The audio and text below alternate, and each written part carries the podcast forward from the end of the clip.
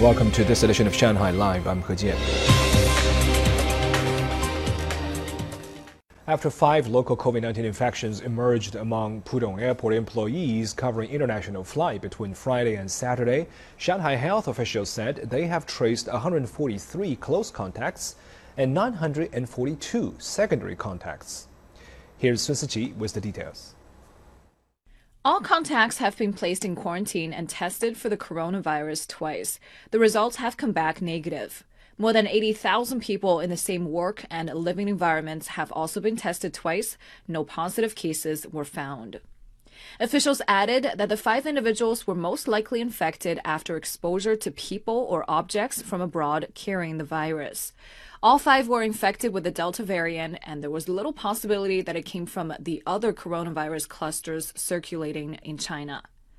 Pudong Airport started what it called remote luggage screening, where customs officials monitor x ray scans and passengers from a separate room. Only suspicious bags are opened. With this process in place, 98% of arriving passengers can get through customs within five minutes of picking up their suitcases. We only open the bags that need to be checked more carefully, which reduces the chance of contact with the virus. Customs also paired up employees so they can remind each other when one takes off their protective gear during work. At railway stations, all arriving passengers were still being asked to show a green health code and pass a temperature check. Those found with a fever will be taken to an isolation area for questions about their travel history. Our cleaning staff also have to show their health and travel history code when they come to work. We check and record their temperatures three times a day. The station's janitorial staff have been fully vaccinated. Turnstiles and escalators, which are touched frequently by many individuals, are disinfected every two hours. The entire indoor area is disinfected each night after the station closes. Chinese soldiers got first place in today's individual race of Suvorov attack contest at the ongoing 2021 International Army Games. The contest was held in Korla, Xinjiang Uyghur Autonomous Region. Zhang Hong tells us more. Soldiers from countries including China, Belarus, Egypt, and Russia have gathered in Xinjiang to compete in three military games Suvorov Attack, Clear Sky, and Safe Environment. Soon after the contest started, Chinese soldiers arrived at the firing location and managed to shoot all of the five targets at ranges of 1,100 to 1,500 meters. 绿色步战车目标全部命中。the Suvorov attack contest has an individual race and a relay race. It tests the infantry skills at maneuvering a fighting vehicle on a track filled with obstacles, as well as their firing rate and accuracy.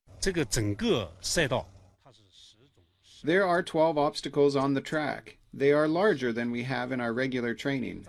There are also two firing locations where we are given three chances to shoot at 142 targets that appear randomly. We need to find the targets and destroy them as soon as possible. Soldiers from China, Russia, Belarus, and Venezuela took part in today's contest.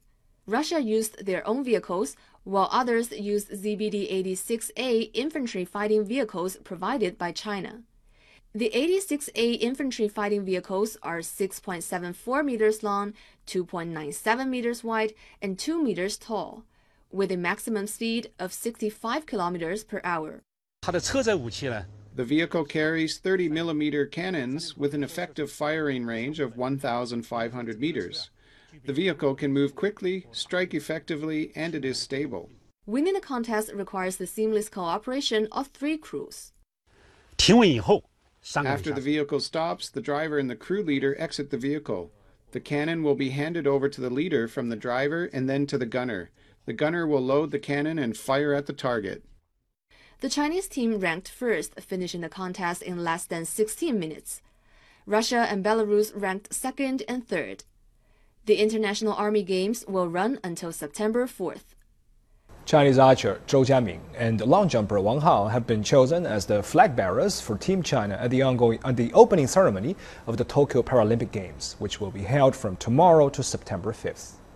Zhou claimed the women's composite bow open individual and mixed double titles at the 2016 Rio Paralympics.